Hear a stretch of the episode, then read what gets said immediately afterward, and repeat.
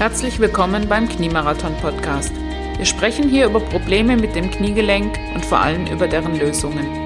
Du bekommst wertvolles Wissen, Tipps und hörst Experteninterviews rund um das Thema Knie. Mein Name ist Katrin Klunk und ich begrüße dich in meiner Sendung. Episode Nummer 2 DIS, eine Operationstechnik, die auf den Kreuzbanderhalt anstatt auf eine Kreuzbandplastik setzt. Heute ist bei mir Professor Dr. Stefan Egli von der Orthopädie Sonnenhof in Bern zu Gast. Er ist Entwickler und Spezialist für ein kreuzbanderhaltenes Operationsverfahren. Wir sprechen in der Show über die Vorteile, wenn das gerissene Kreuzband quasi repariert wird und stellen die Voraussetzungen dafür vor. Hallo Stefan. Grüß Gott. Freut mich, dass du Zeit gefunden hast, mit mir heute das Interview zu führen. Doch bevor wir jetzt in die Tiefen der kreuzbanderhaltenen Techniken einsteigen, bitte ich dich, kurz unserem Zuhörer vorzustellen. Gut, also mein Name ist Stefan Eckli, ich komme aus Bern, bin hier an der Sonnenhof-Klinik tätig, bin da der Leiter der Kniechirurgie. Ähm, beschäftige mich seit über zehn Jahren intensiv in der Forschung mit dem Kreuzband. Natürlich mit den verschiedenen Methoden, wie man das Kreuzband am besten äh, nach dem Kreuzbandriss versorgt, wie man es stabilisieren kann. Und im Rahmen dessen sind wir dann in der Forschung drauf gekommen, dass man es eigentlich auch wieder versuchen sollte, das eigene Kreuzband zu erhalten bzw zu nähen. Und das ist der Grund, dass ich mich seit ja, über zehn Jahren jetzt damit beschäftige, das eigene Kreuzband nach dem Riss erhalten zu können. Deswegen habe ich dich ja auch in die Show geholt, weil du für mich einer der Entwickler bist und ein Spezialist in dem Thema eben Kreuzbanderhalt. Grundsätzlich so als kurzer Überblick für die Zuhörer, die noch nicht so ganz in dem Thema drin sind. Ähm, es gibt ja zwei Möglichkeiten. Und was ist jetzt der, der Unterschied zu der Methode, die du favorisierst im, im Gegensatz zur klassischen Kreuzband? Also die klassische Kreuzbandoperation ersetzt ja das gerissene Kreuzband mit einem Sehnenstreifen. Wir verlieren ja nach dem Kreuzbandriss Stabilität im Kniegelenk. Die kann man entweder kompensieren äh, diese Instabilität durch die eigene Muskulatur.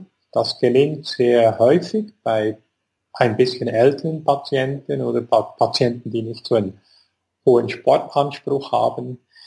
Wenn die Leute jünger sind und relativ viel Sport treiben, auf Sportarten, die das Kniegelenk arg beanspruchen, wie zum Beispiel Fußball oder Skifahren und so weiter, dann genügt es meistens nicht, dass die eigene Muskulatur das Kniegelenk stabilisiert, dann braucht es zusätzliche Stabilisation im Kniegelenk drinne und da haben wir über die letzten Jahre verschiedene Methoden entwickelt, äh, das Kreuzband ersetzen zu können. Also die, die häufigsten sind, dass man eine, eine, einen Sehnenstreifen nimmt, sei es das Patellarsehnenband, das Quadrizepssehnenband oder die Hamstrings, also den Semitendinosus vor allem, und den in das Kniegelenk einbaut, um, das, um, um die Stabilität wiederherzustellen. So, diese Entwicklungen, die sind jetzt 30, 40 Jahre alt und liefern eigentlich zuverlässige und gut, auch gute Resultate, aber sie haben ein Problem nicht gelöst das ist das Problem der Arthroseentwicklung.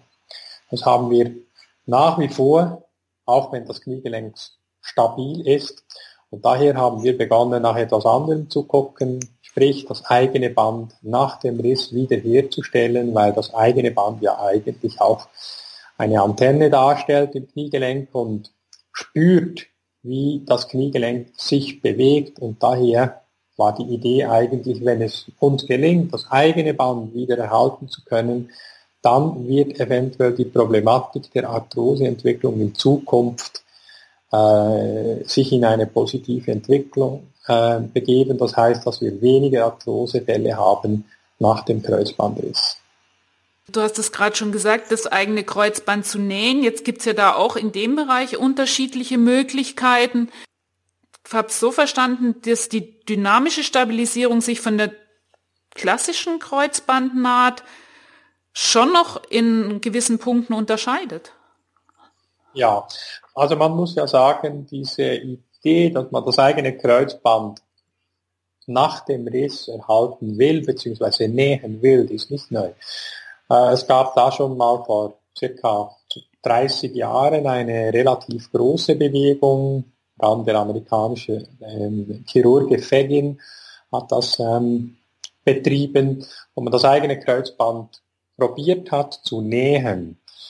Äh, ist dann sehr oft äh, nicht gelungen, die Bänder sind nicht zusammengewachsen. Heute weiß man, dass zu dieser Zeit natürlich die Technologie noch nicht so vorhanden war. Man hat diese Bänder alle offen genäht, hat sie natürlich beim Nähen dann quasi stranguliert, so dass sie nicht mehr äh, vital waren und kein Heilungspotenzial mehr hatten. Heute mit den neuesten arthroskopischen Techniken sieht das natürlich jetzt ganz anders aus. Wir können das sehr fein machen, das eigene Kreuzband äh, wieder zusammennähen. Nun, das Kreuzband zusammenzunähen, das ist ja nur der erste und relativ einfachste Schritt. Wir müssen danach aber das Kreuzband schützen, dass es die notwendige Ruhe hat, zusammen zu wachsen.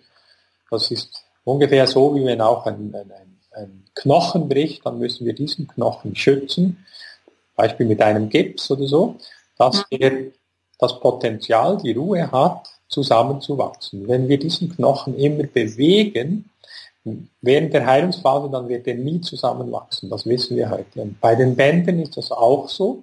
Wir müssen das Band quasi schützen, eine gewisse Stabilität reinbringen in das Kniegelenk, damit dieses Kreuzband zusammenwachsen kann. Und das ist die dynamische intraligamentäre Stabilisation nennt sich die Technik. Das Implantat äh, heißt Ligamis und mit dem stabilisieren wir das Kniegelenk mit einer Schraube, mit einer Feder drin. In jeder Stellung, also der Patient kann quasi normal bewegen, er kann normal belasten, aber diese kleine Schraube mit der Feder drin stabilisiert das Kniegelenk in jeder Stellung so, dass das eigene Kreuzband entlastet ist und die Chance erhält, zusammenzuwachsen. Mhm. Okay, und seit wann macht ihr diese Methode jetzt schon am Patienten?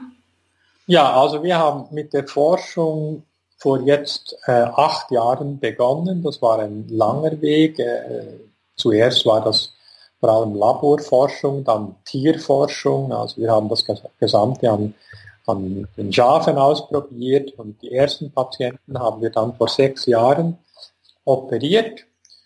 Ähm, und und äh, mittlerweile haben wir an unserer Klinik äh, über 500 Patienten so versorgt, wo wir doch jetzt schon diese fünf bis sechs Jahresresultate haben. Du hast gesagt, dass ihr das, das Kreuzband sozusagen, wie ich, ich nenne es jetzt mal laienhaft, einfach ein, eine Stütze drumherum bildet, damit das ähm, in Ruhe einwachsen kann. Hm. Wie lang Geht ihr davon aus, dass man sozusagen diese Stütze braucht? Ich denke, wenn, wenn man das Kreuzband an das, quasi an den richtigen Ort hingebracht hat, und das ist ja eigentlich der erste Schritt dieser Operation. Man muss sich vorstellen, wenn das Kreuzband reißt, ist es nicht mehr am Ort, wo es hingehört. Der erste Schritt ist, man bringt das Kreuzband wieder dahin, wo es hingehört. Also das ist im Prinzip die Kreuzbandnaht. Mhm. Dann äh, kommt die Stabilisierung mit dieser Kreuzbandschraube, mit dem Implantat. Wir rechnen, dass circa sechs Wochen genügen, dass mal die primäre Heilung äh, gegriffen hat, sprich, dass sich diese Phasen mal so vernarrt haben, dass eine gewisse Stabilität besteht. Nach sechs Wochen ist natürlich längst noch nicht die mechanische Stabilität so gut, dass das richtig hält. Also da denken wir schon, dass es drei bis vier Monate braucht, bis dieses Band eine, die mechanische Stabilität hat, dass es wieder richtig belastbar ist. Äh, das heißt für unser Implantat, es müsste sicherlich drei Monate mal am Ort bleiben, um die Stabilität zu geben. Mhm. Es ist dann so, es gibt Patienten, die spüren dieses Implantat relativ gut. Es macht ihr Kniegelenk ein bisschen unbeweglich. Sie können nicht so gut strecken und nicht so gut beugen. In diesen Fällen nehmen wir dann das Implantat äh, nach drei, drei Monaten raus in Lokalanästhesie. Dann gibt es andere, die stört das überhaupt nicht und die haben es noch nach fünf oder nach sechs Jahren immer noch drin. Mhm, okay. Also es ist nicht so, dass es grundsätzlich entfernt werden muss, sondern es ist eine Einzelfallentscheidung. Genau. Wenn es stört, dann kommt es raus. Wenn die Patienten schlecht bewegen, also, also die, die, die, die, die Schraube sie ein bisschen behindert in der Beweglichkeit, dann nehmen wir es nach drei Monaten raus. Du hast jetzt gerade auch noch was Wichtiges formuliert, und zwar diese Positionierung am richtigen Ort. Mhm. Also ich stelle mir das so, das Kreuzband, das, wenn das nicht mehr auf Zug ist, weil es gerissen ist, dann wird es ja so ein bisschen rumhängen, oder? Zieht sich zurück. Genau. Genau, das ist auch entscheidend, oder? Man muss, äh, wenn man das eigene Kreuzband erhalten will, muss es relativ zügig passieren. Wir haben im Moment äh, unseren, unsere Zeitlimite auf drei Wochen angesetzt. Weil wir sehen, so nach drei Wochen beginnt das eigene Band sich so ein bisschen zurückzuziehen und beginnt zu vernarben. Also das heißt, die Erfolgsaussichten sind danach wahrscheinlich deutlich schlechter, als wenn man es gerade sofort macht. Okay. Mir ist nochmal wichtig, weil das halte ich für ein absolutes Riesenvorteil der Methode, ist sozusagen das Erhalten des eigenen Kreuzbandes und die sozusagen die, die, die Eigenwahrnehmung oder die Propriozeption, was es ja immer so schön heißt. Kannst du da nochmal drauf aus, äh, rausgehen, weil ich sage ja, eine, eine klassische Kreuzband mit einer Kreuzbandplastik hat ja auch eine Funktion und eine Berechtigung, aber wo ist da nochmal mhm. genau der Unterschied? Was, was bleibt dem, dem einen sozusagen, was man mit einer, einer Kreuzbandplastik, also mit einer ja. Sehnenersatz praktisch nicht mehr hat? Gut, wenn wir was gelernt haben über die letzten, sagen wir jetzt mal, 30 bis 40 Jahre Kreuzbandchirurgie, dann ist, dass wir zwar die Stabilität mit einer Kreuzbandplastik sehr gut wiederherstellen können. Also das heißt, die, Leute können auf hohem Niveau wieder Sport treiben, wir können aber nicht dieses, diese Propriozeptivität herstellen, das Gefühl für das eigene Kniegelenk und für das eigene Kreuzband. Sehr oft beschreiben die Patienten auch nach dem Kreuzbandriss, ja, das Knie ist, ist super, aber es ist natürlich nicht so wie auf der Gegenseite. Das ist ein gewisses Defizit im, im Gespür, weil diese Antenne des, des vorderen Kreuzbandes nicht mehr so gut funktioniert. Man muss sich ja mal vorstellen, dieses vordere Kreuzband ist voll Sensoren, die dem Kniegelenk und insbesondere der Muskulatur rund ums Kniegelenk dauernd Informationen zusenden. Was macht jetzt mein Kniegelenk gerade und wie muss ich auf das reagieren? Welche Muskelgruppen muss, muss ich anspannen und welche nicht? Und genau das verliert man ein bisschen nach einer Kreuzbandplastik. Und so haben wir gedacht, so, jetzt müssen wir mal probieren, dieses eigene Kreuzband wiederherzustellen. Die Grundidee ist vielleicht nicht mal, dass es so stabil sein muss wie äh, eine Kreuzbandplastik, aber es muss einem diese Sensibilität, diese Propriozeptivität wiedergeben, damit wir unser Kniegelenk möglichst gut führen können. Und ich für meinen Part muss sagen, wenn ich was gelernt habe in der Chirurgie, die ich jetzt doch schon äh, fast äh, 25 Jahre betreibe, ist es, dass das eigene Gewebe immer die beste, die beste Qualität hat für ein ähm, traumatisches Problem zu lösen. Wir kennen das vom Sprunggelenk her, da haben wir die früher auch ähm, Plastiken genäht und weiß nicht was. Heute probieren wir die nur noch mit einem Gips zu behandeln. Die wachsen wunderbar zusammen und funktionieren sehr gut. Also der, wenn man etwas ersetzt im menschlichen Körper, sei es durch eigenes Gewebe oder durch ein Implantat, Prothesen und so weiter, das funktioniert in den meisten Fällen recht gut, ist aber nie mehr so, wie uns das die Natur mal hergestellt hat. Daher diese Grundeinstellung von unserer Arbeitsgruppe, dass wir eigentlich alles daran setzen wollen, damit wir das eigene Kreuzband wieder erhalten können und zum Heilen bringen können. Ja, da gebe ich dir 100% recht, weil ich spüre den Unterschied auch. Was mich jetzt noch interessieren würde, du hast gesagt, in, in anderen Körperteilen, im Sprunggelenk oder so, da heilen die Bänder ja, hat man inzwischen festgestellt, von allein ganz gut wieder zusammen. Zeigt denn ein vorderes Kreuzband auch die Tendenz zur Selbstheilung?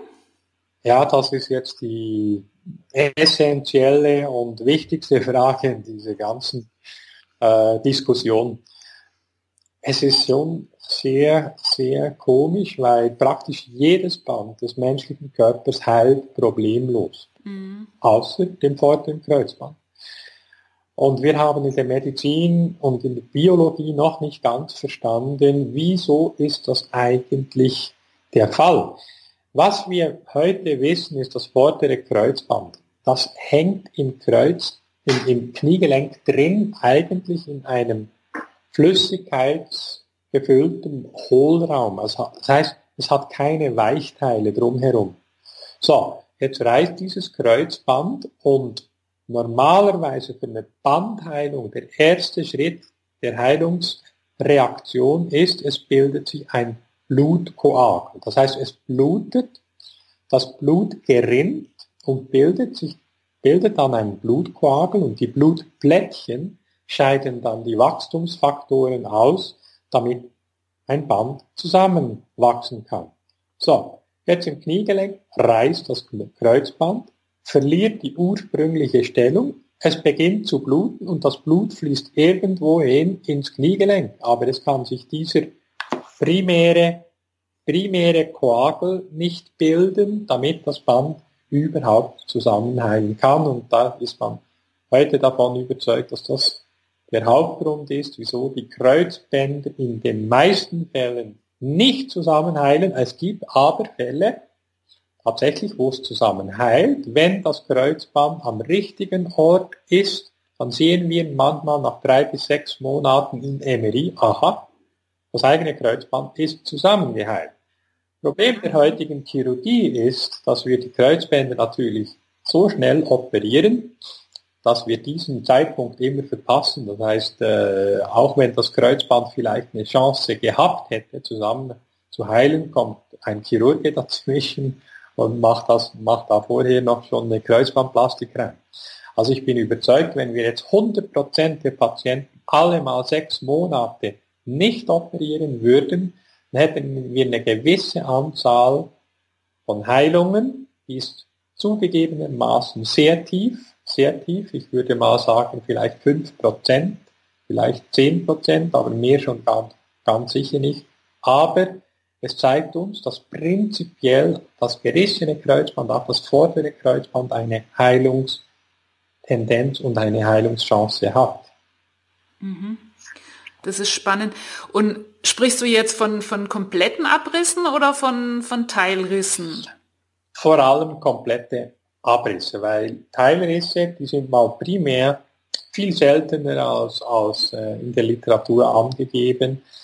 Äh, ich denke, die, die, die, ein Teilriss, das Kreuzband gehört doch mehr oder weniger dem Alles- oder Nichts-Gesetz. Das heißt, meistens reißen sämtliche Phasen durch, sobald es über eine gewisse Belastungslimite kommt. Wenn dieser seltene Fall des Teilrisses tatsächlich eingetreten ist, dann ist es ja so, dass die restlichen Phasen eine Schienung bilden für die gerissenen Phasen. Und das ist sicherlich eine Situation, die, die man mal abwarten sollte, ob das nicht genügt, dass das eigene Band vernarben kann und zusammenhält. Mhm. Okay. Ich denke, das ist auch nochmal eine wichtige Info, ne? Mhm, denke ich. Ja, du hast vorher schon so im Nebensatz erwähnt, dass es ja ein gewisses zeitliches Limit von, von drei Wochen gibt, um eine optimale Heilungschance zu bekommen. Gibt es noch andere Voraussetzungen, wo du sagst, ähm, die müssen gegeben sein? Ja, ich denke mal primär wenn ich einen Patienten sehe, dann mache ich mit ihm eine Evaluation. Mhm. Ist, das, ist das jetzt ein Patient, der eignet sich mehr für ein operatives Vorgehen oder konservatives Vorgehen? Das hängt mal primär ab von der Instabilität, die messbar ist, dann vom Alter. Je älter wir werden, desto weniger brauchen wir das vordere Kreuzband, das ist einfach so, und vom Sportanspruch. Das sind so die wichtigsten Faktoren. Wenn wir dann einen Patienten oder eine Patientin haben, wo wir sagen müssen, voilà, vom Sportanspruch, Alter, Instabilität und vielleicht auch noch Zusatzverletzungen, ist das jemand, den sollte man operieren. Dann schauen wir wieder an, ist das jetzt ein, eher ein Fall für eine Kreuzbandnaht, also wo wir es nähen können, reponieren, nähen, oder für eine Kreuzbandplastik. Und da kommt dann halt hinzu der Zeitfaktor der äh, Verletzung, die Zusatzverletzungen und auch so ein bisschen ist das ein Mensch, der einer Kreuzband erhaltenden Operation auch positiv gegenübersteht. Es braucht auch so eine gewisse äh, positive Grundhaltung, sprich, dass der Patient auch mitmacht. Der, der Kreuzband erhaltende Weg ist nicht unbedingt der Weg, wo alles schneller und einfacher und weiß nicht was geht, sondern es braucht ein bisschen auch eine Geduld. Man muss sich auch im Bewusstsein, bewusst sein, dass ein Kreuzband mal nicht zusammenheilen kann. Dann braucht es sekundär noch eine Kreuzbandplastik und all diese Faktoren. Die müssen schon gut mit dem Patienten abbesprochen sein. Das wundert mich jetzt. Ich hätte mir jetzt eher gedacht, dass Patienten sagen, ja, Erhalt auf jeden Fall ähm, und eher zurückhaltend bei der Kreuzbandplastik sind. Das ist eine Tendenz, die, die sehe ich. Also ich bekomme ja sehr viele Patienten zu mir, die sagen, ich will unbedingt mein Kreuzband erhalten, wenn es möglich ist und so weiter und so fort.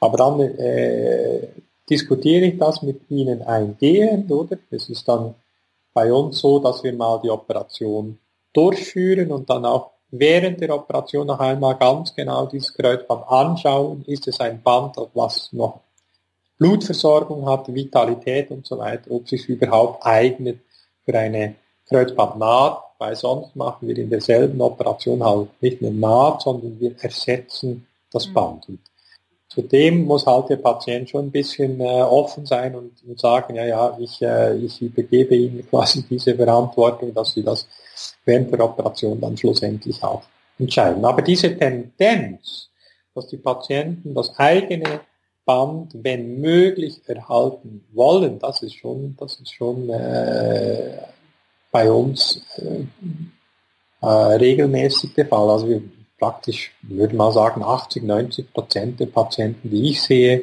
wollen eigentlich das eigene Kreuzband nach dem Riss, wenn es geht, rekonstruieren, sprich erhalten. Du hast jetzt vorher auch noch gesagt, nur wegen den, weil wir gerade bei den Voraussetzungen waren. Also sage ich jetzt Begleitverletzung, sprich Meniskus oder Knorpel spielt überhaupt keine Rolle. Das wird ganz automatisch wie bei einer normalen Kreuzbandplastik auch mitversorgt. Genau, und da sehe ich gerade bei den Begleitverletzungen, da haben wir mittlerweile gelernt, dass diese schnelle Versorgung des Kreuzbandrisses sich sehr positiv auswirkt über die Heilungstendenz der Begleitverletzungen. Ähm, wir wissen von der, äh, von der Literatur, dass wenn man einen Meniskus relativ spät näht, sprich nach zwei oder drei Monaten, wie ja das sehr oft der Fall ist, wenn man eine normale Kreuzbandplastik macht, dass er tendenziell schlechter heilt. Wir haben bei unseren Patienten gesehen, wenn man die sehr schnell versorgt, was ja notwendig ist, wenn man kreuzbanderhaltend operieren will, mhm. und dann gerade gleichzeitig den Meniskus näht, dann hat man, also wir haben fast eine hundertprozentige Heilungschance beim Meniskus. Das ist etwas, was wir, das ist etwas, was wir einfach neu gelernt haben. Also man sollte unabhängig davon, wie wir das Kreuzband erhalten äh, oder operieren oder versorgen wollen, haben wir gelernt, dass man auch die Menisken möglichst schnell, wenn man sieht, man hat einen richtig großen Meniskus, dann sollte man eigentlich sofort operieren. Das haben wir, das haben wir in dieser Behandlungsstrategie gelernt, weil wir haben praktisch keine Meniskusversager, Redukturen oder irgendetwas. Wenn man die sofort readaptiert, näht und natürlich dann auch das Kniegelenk stabilisiert, dann haben diese Meniskusrisse eine unglaublich gute Heilungstendenz. Und da muss man sagen, das ist für die Zukunft des Kniegelenks fast der wichtigste Faktor, weil wir wissen, wenn wir den Meniskus verlieren, dann ist die Arthrose vorprogrammiert. Also ich möchte nochmal zusammenfassen. Je schneller operiert wird, ja. also egal ob jetzt Kreuzband oder Meniskus, steigt die Erfolgschance. Okay. Also ich frage mich gerade, warum soll eigentlich beim Meniskus eine andere Regel gelten wie jetzt beim Kreuzband, weil Heilung läuft ja im Körper nach einem bestimmten Schema immer ab. Ja, das ist, das ist richtig. Wir haben gesehen, dass circa 40 bis 50 Prozent der Patienten mit Kreuzbandrissen haben auch Meniskusrisse. Jetzt in der normalen Strategie der Kreuzbandplastik, da wird man vom Chirurgen ja meistens hören, ja, das pressiert nicht. Man kann nach ein bisschen zuerst mhm. die Physio machen und dann nach sechs bis acht Wochen schauen wir dann mal und und und und nach drei Monaten machen wir dann mal vielleicht die Operation. Was wir jetzt gelernt haben, ist mit unserer Strategie, dass man das halt möglichst schnell macht, hat man eine sehr hohe Chance auch beim Meniskus den zu erhalten. Das Problem ist nur folgendes.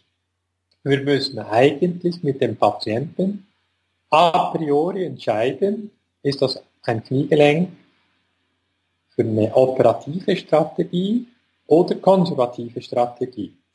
Bei der herkömmlichen Kreuzbandplastik, die, ja, die man ja quasi macht, wenn, wenn man Zeit hat, wenn der Patient, wenn es dem Patienten gerade passt, wenn es dem gut ist, da kann man, man ja zuerst mit einer konservativen Therapie probieren. Geht's? Geht's nicht?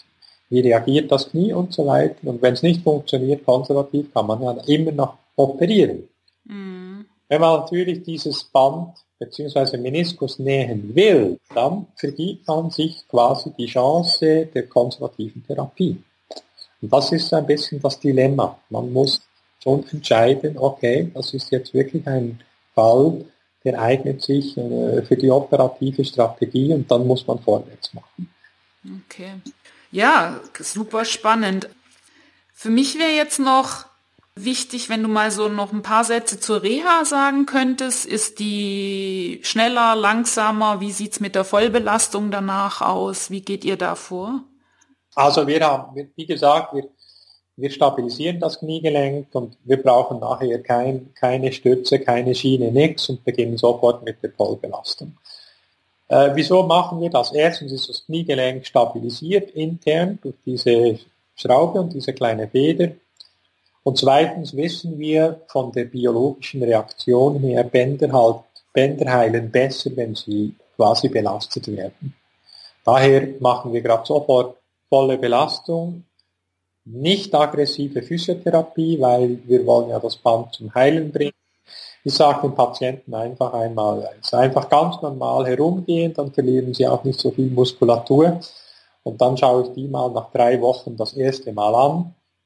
Wie sind sie mit der Beweglichkeit? Weil das ist meistens bei dieser Methode äh, so ein bisschen der Knackpunkt, dass sie tendenziell nicht so gut bewegen, die ersten drei bis sechs Wochen. Das ist aber auch gewollt. Wir wollen ja gar nicht, dass sie super bewegen, weil das Band muss ein bisschen äh, die Ruhe bekommen, dass es äh, zusammenhält. Aber das muss man ein bisschen kontrollieren. Die ersten drei Wochen einfach normal herumgehen, dann Woche drei bis sechs physiotherapeutisch dann beginnen mit Kräftigung und äh, Stabilitätsübungen und so weiter und ab der sechsten Woche dann Joggen, Fahrradfahren und so weiter und so fort. Volle Sportfähigkeit kommt ein bisschen auf den Sportraum an. Äh, wir machen so äh, sagen wir, relativ ungefährliche Sportarten fürs Kniegelenk ab dritt, am dritten Monat. Sportarten, die fürs Kniegelenk äh, gewisses Risiko darstellen, wie Fußball, wie Skifahren und so weiter, frühestens ab dem sechsten Monat. Okay. Also so insgesamt ist die, also die Reha auf keinen Fall langsamer. Ich würde sagen, dass man einen Riesenvorteil hat von der schnellen Vollbelastung. Ja. Auch wenn man jetzt nicht groß die Übungen machen kann, aber allein durchs Gehen baut man natürlich nicht so schnell Muskulatur ab, wie wenn man das Bein jetzt mal zwei Wochen nicht belastet ja. oder nur teilbelastet. Jetzt kommen wir noch zum, zum ganz anderen Punkt, ähm, der ja bisher noch gar nicht angesprochen wurde, was für mich noch einen Vorteil darstellt und meistens auch gar nicht so ja, bei der klassischen Kreuzbandplastik ähm, zum Sprechen kommt, ist die Sehnenentnahme, die ja entfällt. Ja, das ist ein, ein, ein wichtiger Punkt. Also man macht natürlich während der Operation keine Zusatzläsionen, mhm. Zusatzschäden. Bei der, bei der Kreuzbandplastik, das ist absolut richtig, da nimmt man, da braucht man eine Sehne. Wo man eine Sehne wegnimmt, da fehlt sie nachher man sagt sich zwar immer, ja zum Beispiel Hamstrings, also Semitendinosus-Sehne, ja, das spielt keine so große Rolle, die Patienten merken das nicht. Das ist wahrscheinlich nicht ganz so. Es gibt äh, auch äh, ganz klar Schulen, zum Beispiel die französische Kreuzbandchirurgie, die nimmt sehr ungern äh, die, diese Innensehne bei den Fußballern, weil die Fußballer eine starke Innenrotation bei der Ballabgabe brauchen. Da fehlt halt diese Sehne dann einfach, oder? Daher nehmen zum Beispiel die französischen Unfall- und Sportchirurgen sehr oft äh, die Patellarsehne. Patellarsehne hat wieder Nachteile, weil die macht sehr oft ein bisschen weh, vor allem beim Knie, beim Knien. Das heißt, man kann machen, was man will. Man nimmt irgendwo gesundes Material und hat da dann einen mhm. Defekt. Und das natürlich nicht. Wir machen keinen zusätzlichen Schaden wenn man das eigene Kreuzband erhalten will. Ja. Also für mich ein weiterer ziemlich großer Vorteil. So, jetzt haben wir schon so viele Vorteile besprochen. Nachteile habe ich rausgehört. Naja, dass man sich in einem Zustand, nenne ich jetzt mal, entscheiden muss, wo ich eigentlich noch nicht weiß, vielleicht hätte es ja auch konservativ funktioniert, oder? sonst noch irgendwelche Nachteile, Reaktionen aus Fremdmaterial oder was, was ist dir da so in der Vergangenheit begegnet? Ja, weißt du, Kathrin, das ist jetzt, glaube ich, ganz wichtig. Wir müssen ehrlich sein und auf dem Boden sein. Wir bewegen uns hier in einem Gebiet drin, da haben wir jetzt mal bisschen knapp über fünf Jahre Erfahrung. Mhm. Mit der normalen Kreuzbandplastik, die notabene jährlich wahrscheinlich in über einem einer Million der Patienten weltweit angewendet wird, haben wir mittlerweile 30, 40 Jahre Erfahrung. Das heißt, mhm. wir sind da sehr weit, wir kennen alle Reaktionen, wir kennen die Problematiken und so weiter. Wir sind sehr weit. Beim Kreuzbanderhalt, da sind wir in einem sehr frühen Stadium und das muss man auch sehr kritisch beobachten, beurteilen.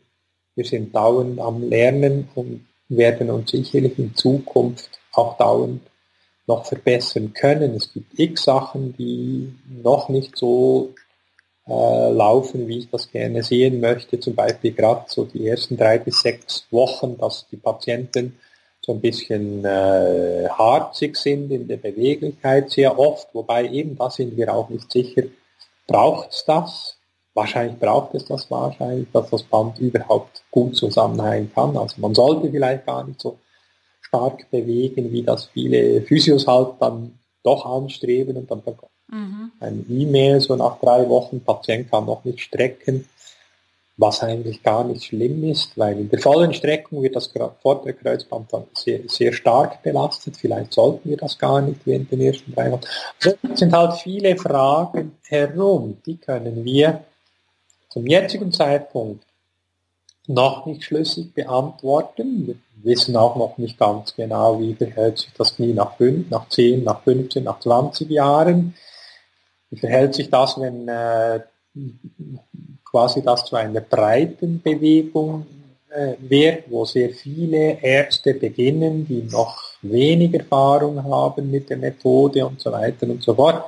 Das sind dann alles äh, Sachen, wo wir halt äh, man sagt im, im Amerikanischen so, so schön bei, den, bei der Innovation, bei, wenn etwas Neues eingeführt wird, gibt es eine Learning Curve. Das heißt, am Anfang müssen wir noch sehr viel lernen, was dann schlussendlich ganz selbstverständlich sich entwickelt und wo wir dann uns verbessern können. Aber am Anfang ist sicherlich, muss man da sehr vorsichtig sein in der Indikation und auch wer es macht und wie man es macht und so weiter und so fort.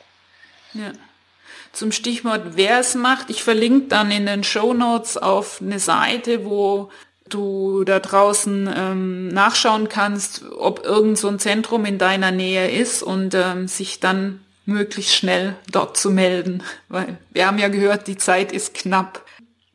Ich würde dann noch gern, weil wir gerade so bei, bei langfristigen Sachen waren, gern von dir hören, wie sieht's denn jetzt aus, wenn ich das schon mal mit der DIS-Methode stabilisierte Kreuzband erneut reiße?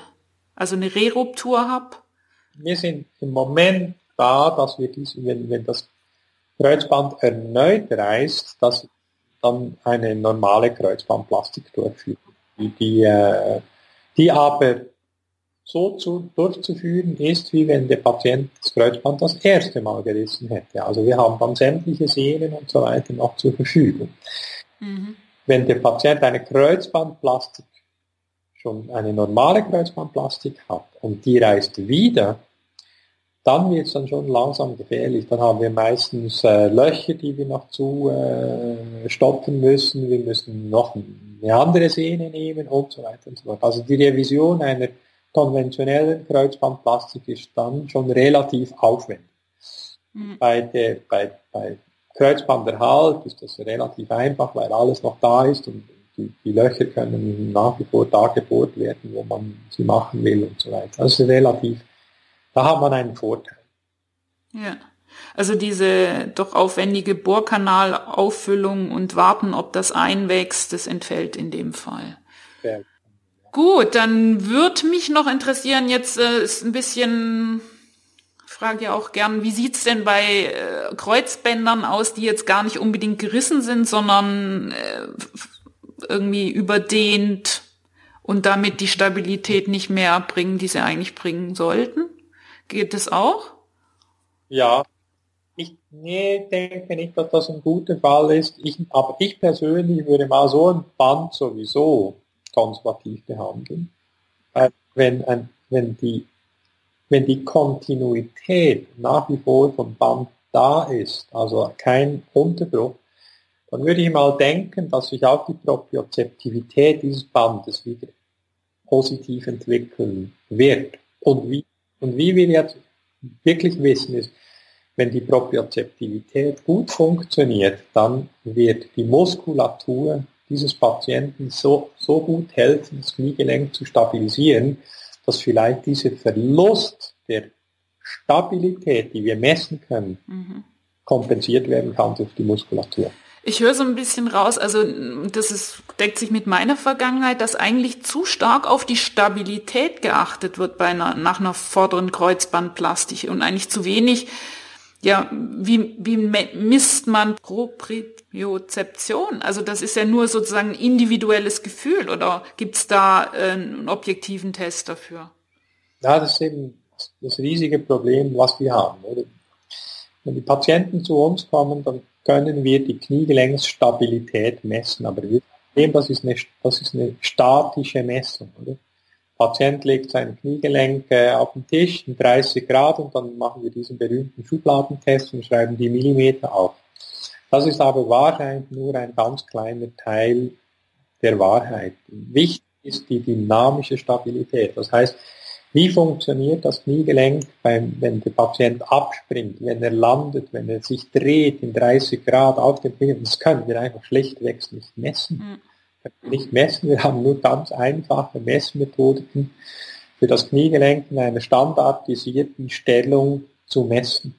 Und das gibt einem in keinster Art und Weise Auskunft über die Belastungsfähigkeit des Kniegelenks und über die Zufriedenheit. Wir sehen, wir wissen zum Beispiel heute, dass messbare Kniegelenksstabilität überhaupt nicht übereinstimmt mit Patientenzufriedenheit. Mhm.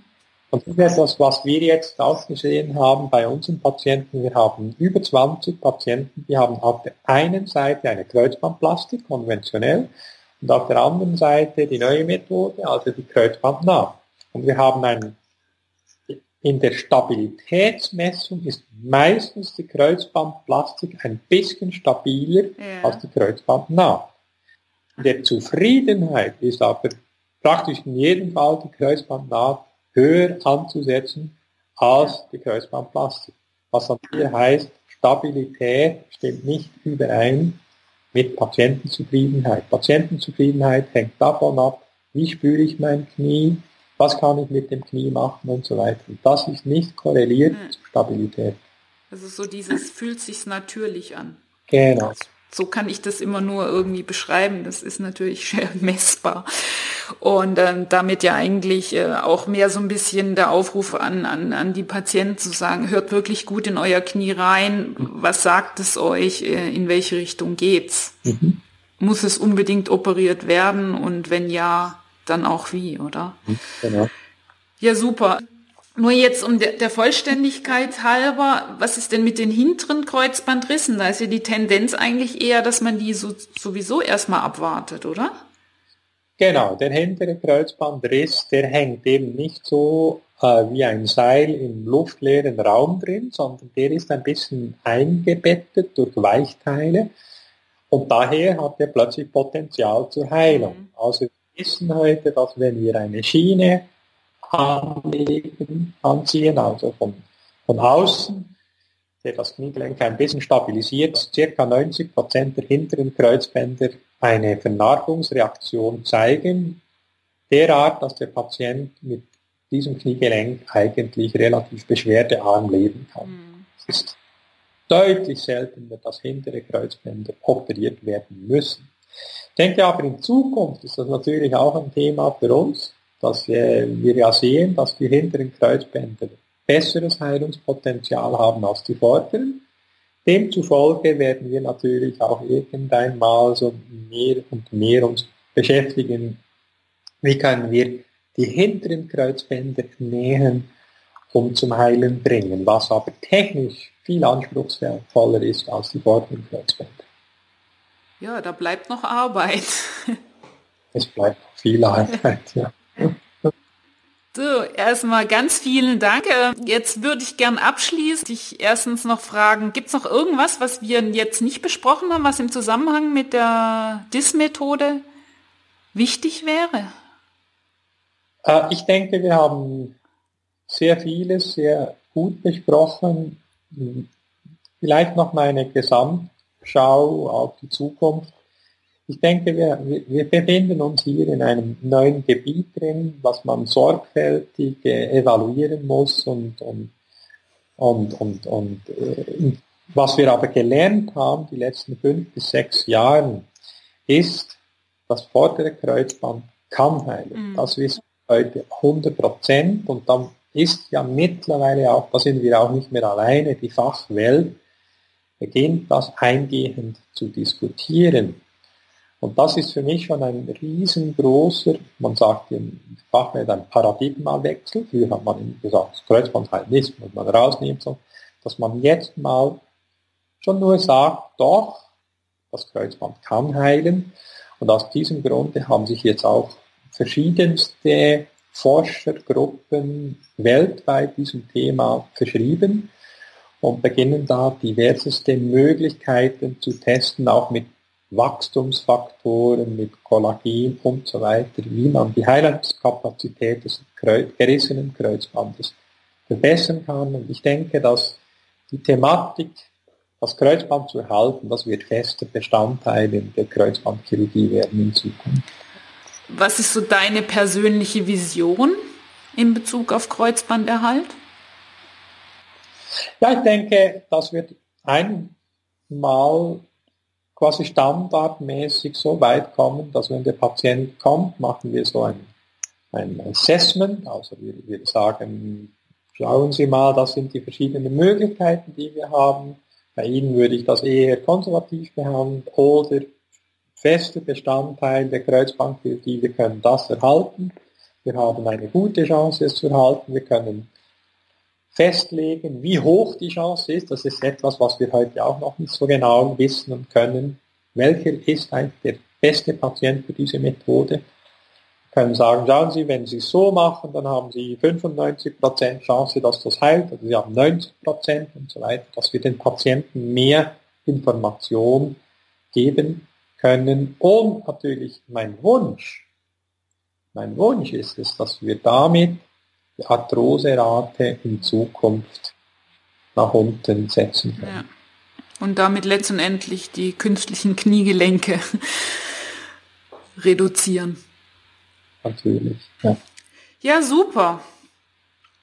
Erstmal ganz, ganz vielen Dank für die wirklich spannenden Informationen und deinen Ausblick, wo es in der Kreuzbandchirurgie hoffentlich ja. in Zukunft noch verstärkter hingeht. Ich persönlich habe auf meinem Blog immer mehr Leute, die auch nach so einer Methode nachfragen. Es scheint sich auch in Deutschland jetzt mehr oder minder rumgesprochen zu haben, dass es einen Erhalt Möglichkeiten gibt und das freut mich persönlich. Stefan, ich danke dir. Okay. Mach's gut, ciao. Ciao, Katrin, ciao. Mehr zum Thema Kniegelenk sowie Reha-Trainingspläne findest du unter www.knie-marathon.de.